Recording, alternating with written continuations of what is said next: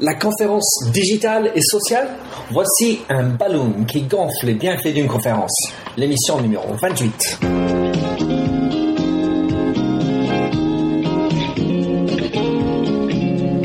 Hello, bonjour et bienvenue sur l'émission radio téléchargeable Minter Dialogue où on parle des marques, de l'Internet et les nouvelles technologies. Je suis Minterdial, votre compère pour cette émission radio téléchargeable, autrement dit un podcast. Je suis auteur du blog minterdial.fr où vous trouverez les show pour l'entretien qui suit, avec l'ensemble des sites et des liens cités dans l'émission. Si vous lisez anglais, j'ai également mon blog en anglais, themindset.com, T-H-E-M-Y-N-D-S-E-T. Plongeons alors dans cette nouvelle émission de Minter Dialogue.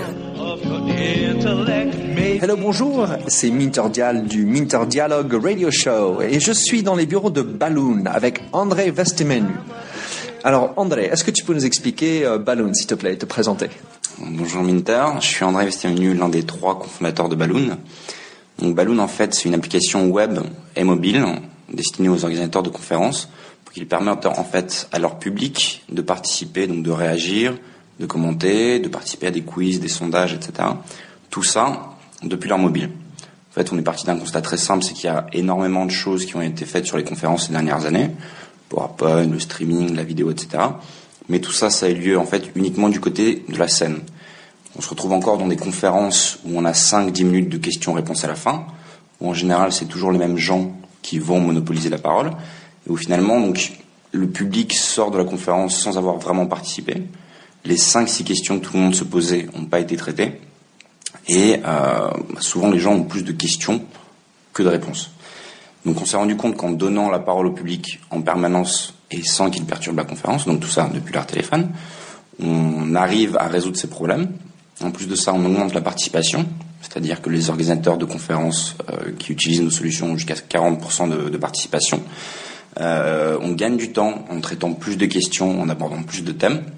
Et finalement, on implique beaucoup plus fortement la communauté dans la conférence. Donc en fait, euh, ce qui est marrant, c'est que quand on est dans une conférence, début, à la fin, on arrive vers la question. Généralement, y a cette, cette pause prégnante, comme on dit en anglais, où il y a personne qui dit. Ensuite, enfin, il y a une main qui est levée, où c'est le, le, conférencier lui-même qui pose la première question, plus ou moins sensée. Et puis après, il y a, comme tu dis, les cinq questions.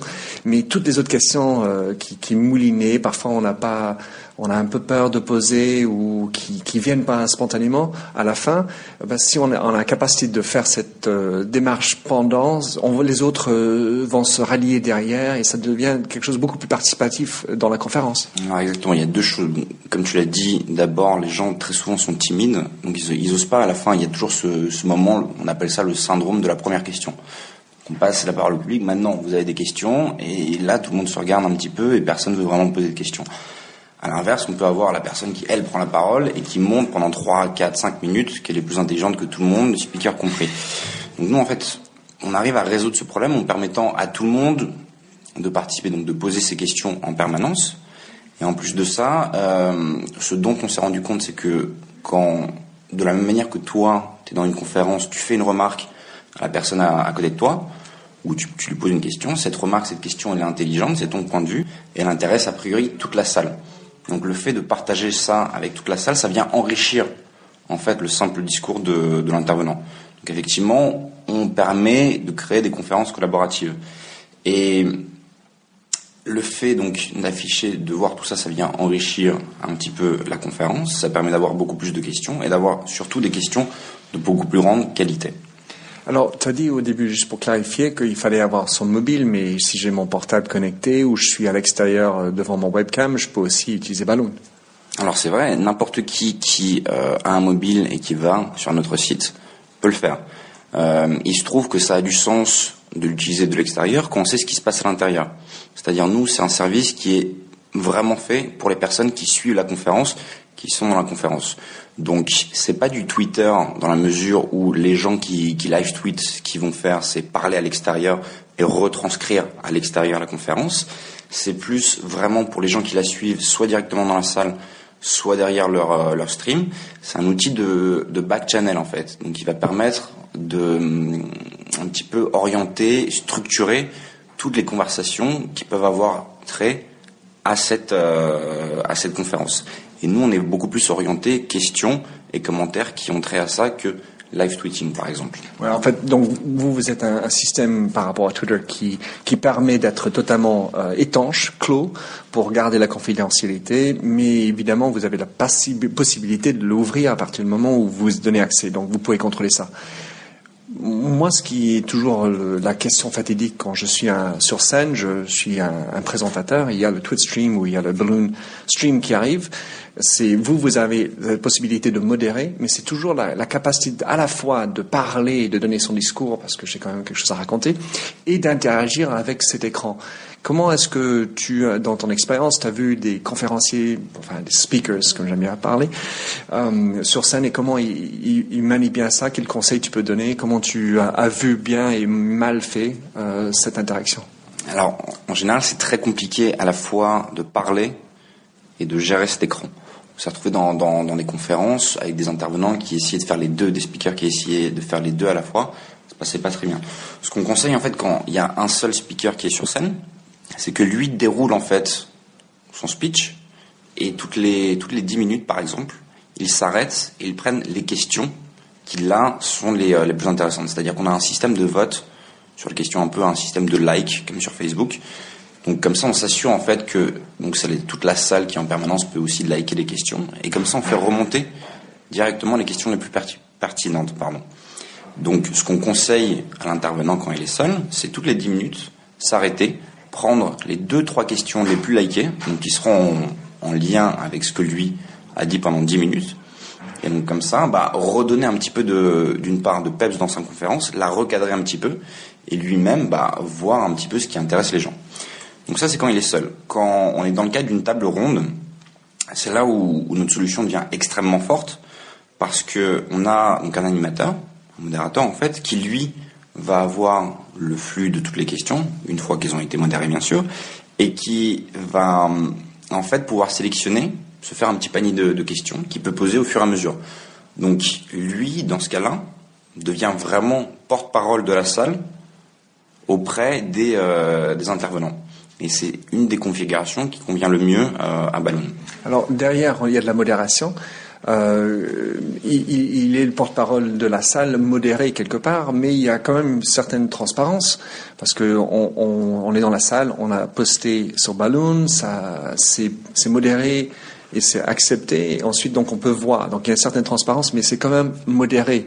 Est-ce que tu, comment tu vois, parce que par rapport à, laisser passer sans modération, quel est, quel est l'intérêt et comment est-ce que vous gérez en fait la modération derrière?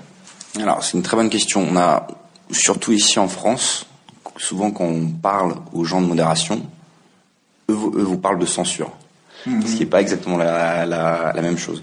Donc on se retrouve en général quand on travaille avec des avec des entreprises sur des séminaires internes, ce qui nous arrive très régulièrement il euh, n'y a pas vraiment de modération à faire. La modération, ce sera juste rephraser euh, un petit peu, c'est-à-dire la personne a oublié une majuscule ici ou un point là, ou euh, donc on laisse tout passer.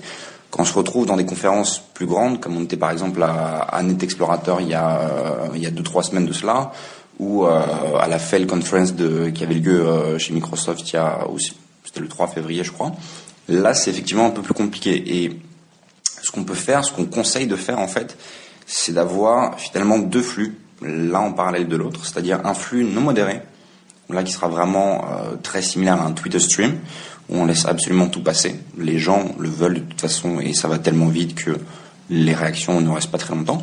Et de ça, en fait, via notre système de modération, en tirer ce qui a le plus de sens, donc les, questions et les commentaires les plus, euh, bah, je dirais les plus, les plus pertinents.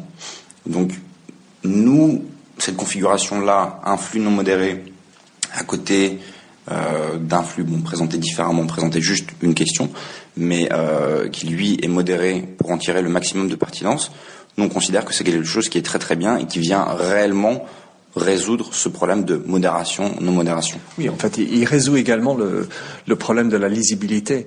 Moi, je préfère utiliser le mot curation, la fameuse mot, parce qu'en fait, derrière modération, on est plutôt, comme tu dis, vers la censure. Curation, on est plutôt sur l'intelligence. On est à la recherche euh, de la synthèse de la salle. On est, on est à la recherche de ben, les, questions les plus populaires. Donc, c'est rassembler, filtrer, rendre intelligent et lisible ce qui est la participation des, enfin, des participants dans la salle C'est un peu ça, non? Exactement.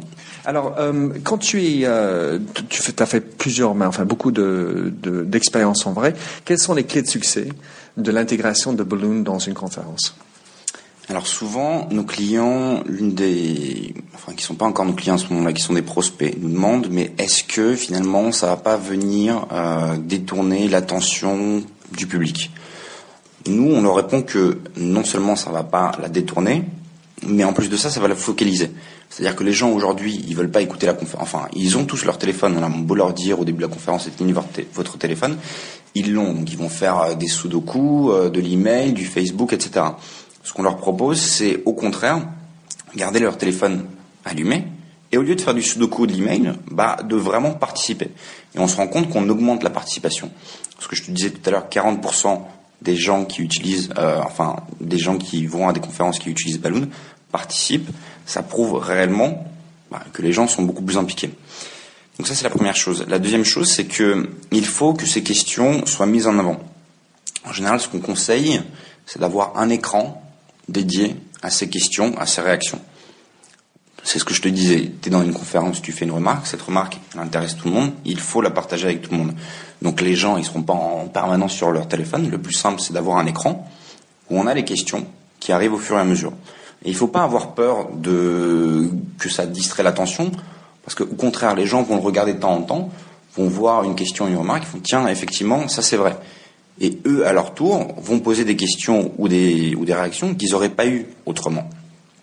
Donc ça, c'est le deuxième point, afficher en permanence les questions. Et le troisième point, et c'est peut-être le plus important, c'est en faire quelque chose. C'est-à-dire, c'est très bien d'avoir le claim, on donne la parole à la salle et on fait attention à ce que la salle, à ce que la salle dit. Mais ce qu'il faut, c'est vraiment en faire quelque chose. Donc, régulièrement, prendre des questions, euh, dire voilà telle personne dans, dans la salle euh, pense ceci de, de, ce que vous dites, c'est quoi votre réaction? Donc en permanence euh, utiliser notre solution pour faire le lien entre le public et le speaker. Alors, tu as, ça me fait penser, donc, quand on est sur, avec beaucoup de personnes dans une salle, c'est impossible d'avoir des, questions à la fin, les fameuses 5-6 questions. Donc, ça permet, en fait, c'est encore mieux quand il y a beaucoup de personnes dans la salle. Ça, c'est une première euh, réflexion en, t'écoutant. Euh, alors, il y a une autre chose qui est avec Balloon, euh, c'est qu'on n'est pas que dans le présentiel, le moment 2. Il y a aussi votre manière de faire des synthèses qui permet de, restituer ce qui s'est dit dans la conférence. Un, donc, c'est pas juste un one-shot, on dit et plein de choses et c'est super sympa. Il y a une manière de consolider et rendre explicite le contenu de, des pensées des gens dans la salle. Et ça, je trouve ça très fort. Hein. Comment expliquer comment ça se passe Alors, tu l'as dit, c'est déjà très bien de fournir ce canal qu'on a aujourd'hui. C'est un canal qui n'existait pas avant, c'est un canal qui permet aux gens de, s'exprimer, c'est un canal qui enrichit la conversation durant la conférence. Euh, ce dont on se rend compte, c'est qu'on génère énormément de questions, et souvent on n'a pas le temps de les traiter toutes, alors qu'elles sont toutes euh, intelligentes, c'est tout un, un, point de vue. Donc ce qu'on s'efforce de faire pour certains de nos clients qui nous le demandent, c'est des rapports. C'est-à-dire euh, des rapports où nous, on va analyser tout ce canal. Donc ça, ça peut être très basique à base de nuages de mots-clés, donc qui te permettent d'avoir une idée très visuelle de tout ce qui a été dit sur la conférence. Ce qui est déjà formidable. Ce qui est déjà formidable, merci. Euh, on a des timelines par speaker. Quand il y a plusieurs speakers, on peut voir euh, bah pour chacun le nombre de questions qui ont été posées, le nombre de votes qui ont été effectués et comparer un petit peu les speakers. On, peut en déduire le, taux d'engagement et le, la réactivité avec les, les participants. Exactement. Ce, ce, dont on se rend compte, c'est que plus une personne est intéressante, plus les gens lui posent des questions et commentent son intervention. Donc ça, c'est la deuxième chose. La troisième chose, maintenant, on essaye de pousser encore plus loin. Donc c'est un, certain nombre de solutions qu'on développe. C'est mettre en lien ce que dit le speaker avec ce que dit la salle. Et donc là, on va avoir pour un speaker donné qui parle de 13h à 13h30 par exemple, euh, on va savoir à chaque moment ce que les gens dans la salle ont dit. Et en fait, on va pas tout de suite, mais assez rapidement, arriver à relier les deux, c'est-à-dire savoir que les gens ont réagi de telle manière à tel message du, speaker. Et donc certains ont réagi de manière positive, de manière négative. Et donc pour le speaker, ça va lui permettre d'une part de voir quels sont les points saillants, les points où vraiment sa présentation fait réagir les gens d'une part. Mm-hmm. D'autre part, de voir de quelle manière ils ont réagi à ça. Et troisièmement, bah, pour lui, ça lui permettra d'adapter au mieux ses présentations euh, futures. Donc ça c'est sur sur l'après. Moi je voudrais juste ajouter un point. Là on parle de l'après, mais il y a aussi l'avant, l'avant conférence. Ce dont on s'est rendu compte, c'est que en permettant au public en fait de, participer, de, réagir, de poser déjà ces questions en amont et de liker ces questions, ça permet en fait d'identifier cinq six thèmes sur le sur le sujet donné qu'il faut absolument aborder durant la conférence. Et le fait en fait d'ouvrir la plateforme en amont, ça va permettre aux organisateurs et aux speakers de parfaitement adapter leur discours à leur audience. Ce qui me fait penser à cette fameuse question des REI qu'on pose toujours. Ben, j'ai envie de le rebaptiser le retour, sur interaction. C'est-à-dire le REI euh, peut, devenir différent. Alors juste euh, un point, c'est on n'a pas développé ça, c'est ton, offre en fait, il, il constitue quoi? Pour en clair, euh, je, je, veux l'intégrer Balloon dans ma conférence. Quelles sont les options rapidement si tu peux nous donner Évidemment, c'est sur le site pour le plus d'informations. Alors, euh, donc sur le site c'est balloonup.com, b a 2 l 2 o n u p.com. Euh, donc nous, on met en place une plateforme qui permet à ton public de participer. donc, comme je t'ai dit, poser des questions, euh, participer à des sondages ou à des quiz, etc. depuis son téléphone. Donc depuis son téléphone, ça va être par SMS, par email, par web et par Twitter. Aujourd'hui, on a ces quatre canaux-là. On développe une, une application iPhone en ce moment. Euh, donc nous, on met en place cette plateforme. Ensuite, il y a trois modalités différentes qui sont directement accessibles depuis euh, le site, c'est-à-dire en, SaaS, en web app. Toi, tu vas sur le site, tu as ta conférence, tu trouves le balloon qui convient à ta conférence en termes de fonctionnalité, et tu vas directement en une minute, trois clics sur le site, avoir ton balloon. Aujourd'hui, on a trois offres sur le site euh, qu'on vend de cette manière-là. En plus de ça, on travaille encore aujourd'hui avec certains de nos clients à la prestation. C'est-à-dire que eux vont avoir besoin d'un accompagnement avant la conférence, voir à quel moment on le fait, euh, on le met en place, de quelle manière, pendant la conférence pour tout ce qui est modération, etc. Et après la conférence pour tout ce qui est rapport. Donc, pour résumer tout ça, euh, trois offres sur le site, un mode SaaS où nous on met à disposition la plateforme, les gens se débrouillent parce qu'elle est très facile à utiliser, et euh, une offre plus complète d'accompagnement et de prestations euh, pour nos clients. Et l'éventail de prix?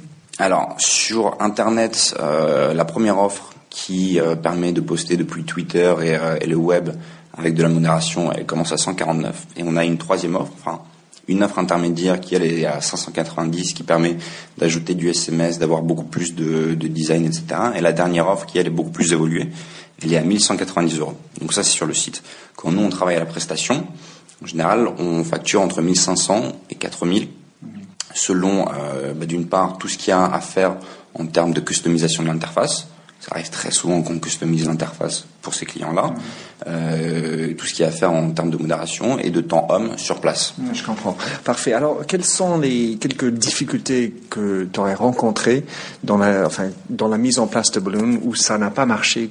Qu'est-ce que tu as vu qui a, qui a fait un échec ou en tout cas qui a, a rendu moins facile ou moins efficace le Balloon Alors, on a eu on a la chance en fait d'avoir des clients qui sont assez ouverts, donc qui euh, se disent effectivement, moi je pense que, ta solution elle apporte vraiment quelque chose et euh, si ça marche pas, ça marche pas, c'est la vie, mais en tout cas on la met en place on la met en avant.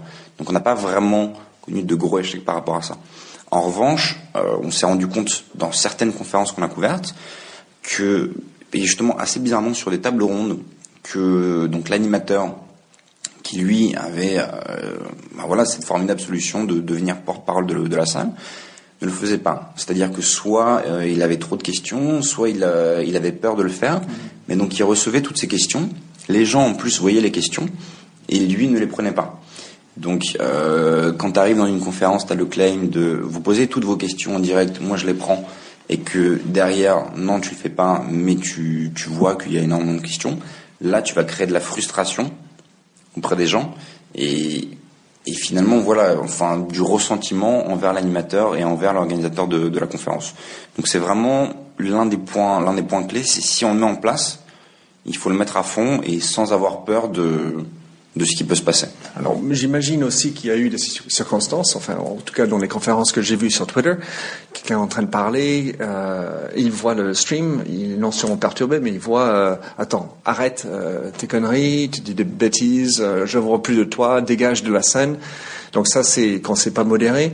Mais en tout cas, quand vous voyez ça derrière modération, quel, comment est-ce qu'on gère ça? Parce que j'imagine que c'est en fait des informations importantes parce que la scène, enfin, les participants en veulent plus le mec là, il est toujours en train de parler, il, se trouve, euh, il, a envie de passer son message. Comment est-ce que tu es arrivé à avoir des situations comme ça? Parce que vous, vous voyez ce qui se dit. on voit ce qui se dit, effectivement. On a eu, euh, on a eu quelques situations assez cocasses. C'est toujours très difficile quand c'est un flux modéré. C'est-à-dire quand, quand t'as pas le, flux non modéré et le flux modéré à côté, mais uniquement le flux modéré, c'est difficile de dire cette question il passe, enfin ce commentaire il passe, ce commentaire il passe pas. Ce qu'on fait en général, c'est qu'aujourd'hui, on, on, demande une ligne directrice à l'organisateur de la conférence sur qu'est-ce qu'on en fait. Et ah, enfin, c'est déjà très difficile de parler en public. Si en plus derrière, c'est pour te dire euh, ta présentation elle est nulle, euh, genre euh, tu sais pas parler, ta barrière elle est ouverte, c'est c'est encore pire.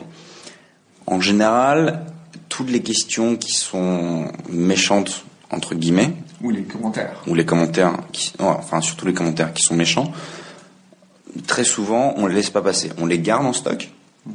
On les fournit derrière à l'organisateur d'une part et surtout à l'intervenant pour que lui ait un vrai feedback sur sa présentation. Mais pour le déstabiliser le moins possible, on ne les laisse pas passer durant sa présentation. C'est clair. Alors, euh, il y a d'autres euh, prestataires qui font des choses similaires. Je pense à Yammer. Euh, tu en as peut-être d'autres en tête. Euh, quelle est ta, ta, valeur ajoutée par rapport à ça pour les auditeurs? Pourquoi venir voir Balloon et pas, pas les autres? Si tu peux les citer, en mieux comprendre quelle est votre valeur ajoutée? Alors, l'un des problèmes avec Yammer, enfin, c'est un très beau service, mais bon, qui n'est pas fait uniquement pour ça. Ça, c'est l'une des choses qu'ils font. Donc déjà, ils sont pas spécialisés sur ça. D'autre part, pour utiliser Yammer, il faut un compte Yammer. Donc, c'est pas à la portée de tout le monde. Nous, l'un des claims qu'on a, c'est que n'importe qui, du moment qu'il a un téléphone, que ce soit le, euh, dernier iPhone ou un vieux Nokia 3310 il y a, il y a 10 ans, peut participer. Donc aujourd'hui, n'importe qui peut participer via notre solution. Et le troisième point que nous, on trouve très très fort, c'est justement ce système de like sur les questions qui permet en fait d'instaurer un, une espèce de filtre collaboratif. C'est-à-dire c'est les utilisateurs eux-mêmes, c'est les personnes qui sont dans la salle elles-mêmes qui vont décider des questions et des commentaires qui seront posés. Donc ça c'est la grosse différence par rapport à, Yammer et par rapport à d'autres concurrents en France qui existent depuis euh, depuis un certain temps. Je pense notamment à, à Mobile Actif, qui eux ont déjà un système comme ça, mais qui permet uniquement par SMS de euh, d'envoyer des, euh, des messages sur euh, sur un mur. Nous, on va quand même un peu plus loin là-dedans, avec notamment l'ouverture en amont, l'ouverture en aval aussi de l'événement parfois, tous les rapports, etc. Alors, superbe, je comprends très bien. Quelques, enfin, une dernière question pour toi. André, qui est du Gen Y, issu de l'école et tout, quels sont tes sites préférés? Comment, comment tu vis le net?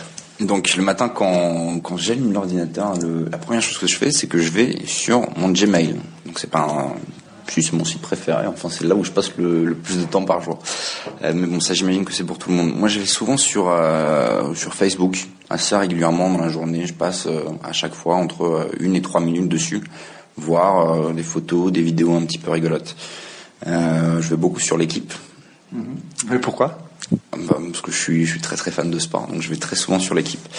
Euh, et assez régulièrement sur euh, Slate et Rue 89.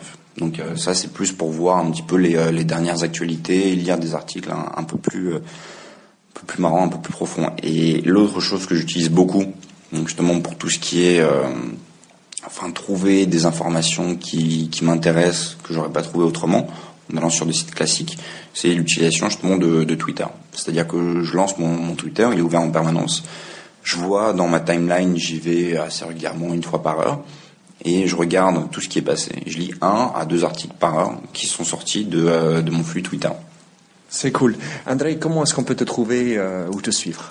Alors, pour me suivre, euh, vous pouvez me suivre sur Twitter. C'est at A-V-E-S-T-E-M-E-A-N-U, comme Vestemenu. Et euh, pour utiliser Balloon, bah, c'est très très simple. Vous tapez Balloon sur Google, B-A-2-L-2-O-N, ou sinon vous allez dans votre barre d'URL et vous tapez www.ba2l2onup balloonup.com. Très clair. André, je te remercie beaucoup. C'est un, très bel entretien. J'ai beaucoup apprécié. Merci à toi, Minter, et euh, bah, j'espère que ça vous plaira. Super, merci. Alors, merci de nous avoir rejoints pour cette émission de Minter Dialogue en français. Vous trouverez les chaînes sur minterdial.fr. Vous pouvez également vous souscrire à mon show Minter Dialogue en français sur iTunes, où vous trouverez d'autres émissions dans cette série d'entretiens d'hommes et de femmes de l'Internet en France, dont des personnages comme Cédric Georgie de TechCrunch, Vincent Ducré, conseiller Internet au gouvernement, Jacques Lorme de Laura Merlin ou encore Anne-Sophie Baudry, désormais chez Facebook. Sinon, vous pouvez me retrouver sur mon site anglophone themindset.com, T-H-E-M-Y-N-D-S-E-T, où la marque se rend personnelle, où j'écris sur les enjeux des marques et le marketing digital. Vous pouvez également souscrire à mon newsletter anglophone sur The Mindset ou bien me suivre sur Twitter, M-D-I-A-L. Faites du podcasting, c'est une nouvelle forme de consommation de médias. C'est pratique, c'est mobile. S'il vous plaît, partagez ou tweetez si cette émission vous a plu. Bonne continuation, où que vous soyez.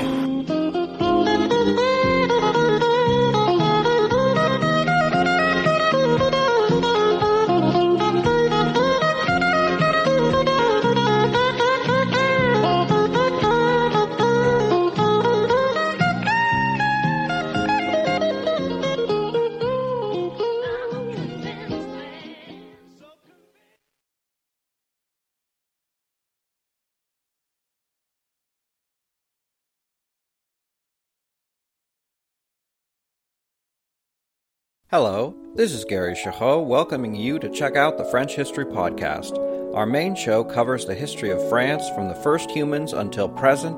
If you liked Mike Duncan's The History of Rome and wanted a similar program covering the land of beauty, culture, and love, we are exactly that.